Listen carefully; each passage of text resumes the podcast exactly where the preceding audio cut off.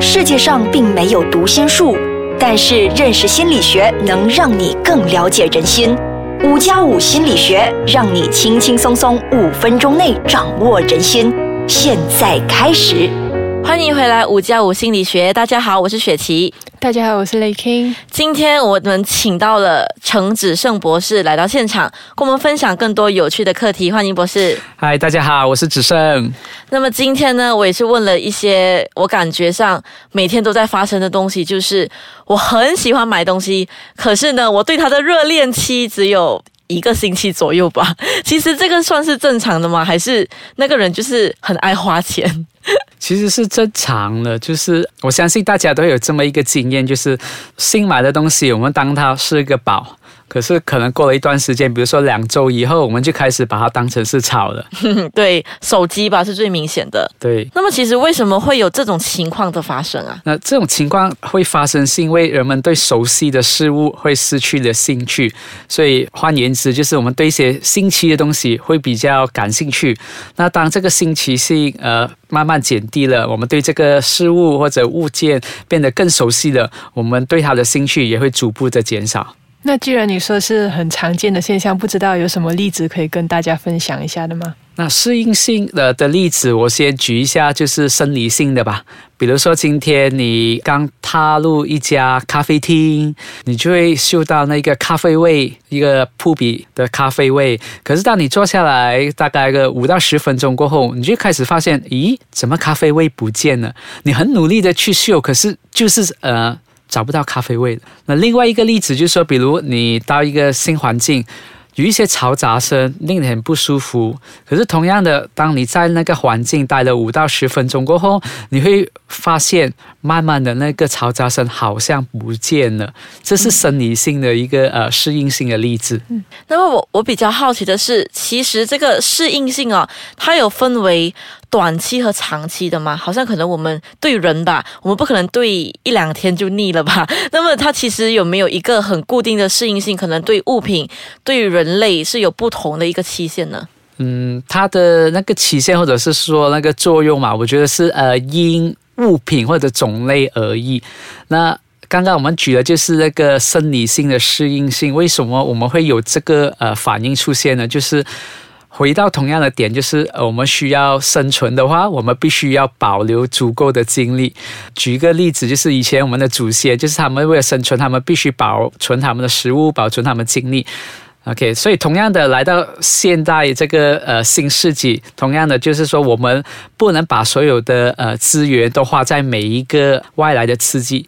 所以其实那种咖啡味啊，对那个噪音，其实就是我们身体上一个产生的反应。那要产生这个反应，我们身体必须要采取某些行动，比如说我们脑会被激发啦，那我们需要花费一些体力啦，去做出这么的反应。所以大家可以去想一想，如果今天我对环境中每一个很小的、很细微的刺激都做出反应的话，那你大家可以想象一下，我们是多么的忙哦。对，就是很快的就要换一个新的东西。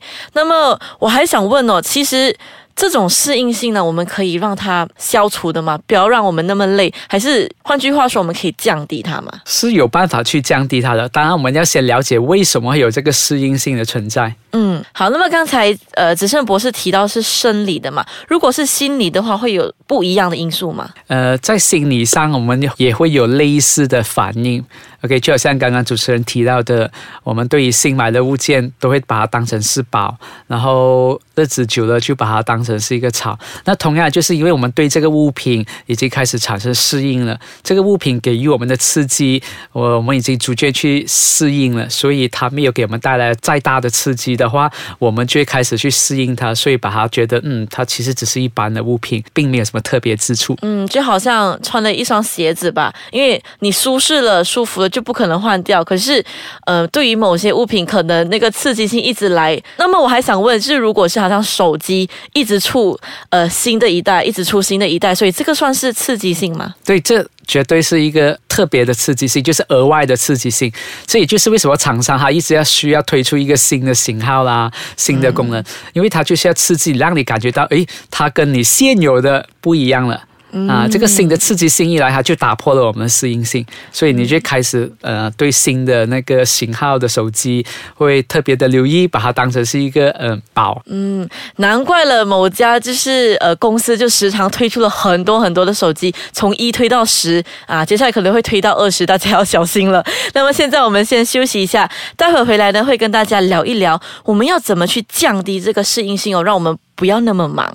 对，刚才子森博士提到说，适应性其实是一种帮助人类继续生存的方法，不要一直受到新的刺激。但是如果说我们今天是想要维持新鲜感，想要对我这件用了很贵的价钱去买的手机的这个新鲜感啊、兴趣啊，维持久一点，其实是可以怎样降低这个适应性的呢？诶，我觉得 Legging 刚好带出一个很好的一个角度，就是我们一直讲说适应性是呃有效的，是可以协助我们更快的做出反应。可是其实，在我们生活中，有些事情我们是不想去适应的。比如说我们的伴侣啦，或者刚刚雷金提到的，我一个很珍贵的物品，我想一直对它保持新鲜感，可以怎么做？那今天我想跟大家分享一个刚刚发布的一个心理学研究，呃，它是非常有趣，就是嗯，在这个研究中呢，他就建议了一些方法，让我们去打破这个适应性。那怎么说？就是呃，在这个研究里面。那个研究者就请那个参与者用不同的方法去吃爆米花。嗯，那爆米花不是用手吃吗？对，就是一般上大家都是用呃手吃爆米花的。那在这个呃实验里面有两种情境，第一种情境就是呃受试者都被告知说，哎，我们就用一般的方法，就是用手然后拿爆米花。OK，可是我们每次只能拿一个爆米花。那在第二组呢，就是实验组，他请受试者呢用筷子夹爆米花来吃。哦，用筷子的话，我就感觉好像在跟那个爆米花玩，因为夹不到啊。那在整个实验结束过后呢，那个实验者呃就请那个参与者去评分，就说：“哎，你觉得这个实验怎么样？”然后最重要的是，他会请那个参与者去评分，说：“你觉得这个爆米花好吃吗？”嗯，叫我猜结果出来一定是很好吃，对不对？那有两组嘛，大家觉得哪一组的得分会比较高呢？第二用筷子的。没有错，对，就是第二组用筷子吃的，那和第一组用手吃的比较之下，第二组的得分是显著性的比较高，他们。都觉得说，哎，这个爆米花比之前的爆米花更好吃的。嗯嗯，这个感觉是不是说我们辛苦工作了一整天，然后吃的食物都特别香，是可以连接的吗？呃，当然这是其中一种说法。可是，在这个研究要他们主要探讨就是怎么去打破适应性嘛。嗯，所以那个实验者用这个方法，就是讲说用筷子其实是一种非传统的吃法，新吃法，很新鲜的吃法。OK，所以这种新鲜性呢，就打破了我们对爆米花这种食物的适应性。那子森博士这样讲，就让我联想到之前我们有讨论过关于 mindfulness 正念那个 a beginner's mind 的那个啊概念，就是说，虽然我们可能面对是同样的日常生活，但是如果我们可以一个崭新的角度去啊进行我们的生活的话，可能会找到新鲜的角度，可能生活也会有更多的乐趣。例如，这个用筷子吃爆米花，可能会比用手吃更好吃。这个原理啦。那么其实呢，也让我联想到，我们其实也可以跟那个创意结合在一起，对不对？就是让我们生活就人也变得创意一点，生活也变得更有趣一点。那么我比较呃好奇的是，它是能在什么什么样的地方都可以发挥作用吗？好像工作，可是我的工作就是千成不变啊。就是如果我是做 account 的，我面对的可能都是数字的话，它不是不能改变吗？嗯，工作内容可能没有办法改变，但是你工作的方式，比如说换一个环境啊，因为这一点就呃和雷金刚刚提到那一点，就是正念其实是非常关联的，或者是完全是相关的。那刚刚我们在那个实验提到方法，他强调一点就是说，并不是所有新奇的方法都会有效的。嗯，那么比如呢，什么方法新奇的？它的重点是说，今天你用的新的方法是可以协助你去呃沉浸在那一个呃行为当中。比如刚刚我们说的，用筷子夹着爆米花吃，这个新的方法必须有助于你去细微的品尝爆米花。嗯啊，他在第二个研究里面，他就请呃不同的受试者提出不同的方式来喝水 OK，啊。那当然，大家可以想象到，有一些新奇的方式真的太新奇了。嗯，OK，新奇到就是会干扰我们去呃。喝水这个动作就作，喝不到那个水。对，或者是说，在第三个实验呢，他请两组人，一组受试者就是，呃，把那个电视机上下颠倒，来、来看那个影片。看不到吧？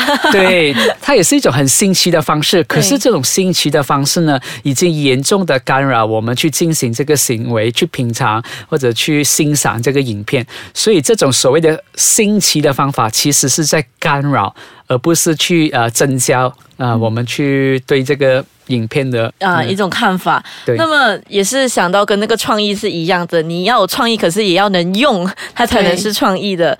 呃，然后就很多东西其实都是连接在一起的。那么今天呢，很高兴呢，子胜博士跟我们分享了这个啊，真的是非常有趣哦。你要怎么对你的工作保持热忱？你要怎么对你的伴侣保持新鲜感？那大家就要学一学了。那么今天呢，也到此为止，我们谢谢呃子胜博士，那么也谢谢雷 King，我们下一期再见，拜拜。拜拜。拜拜。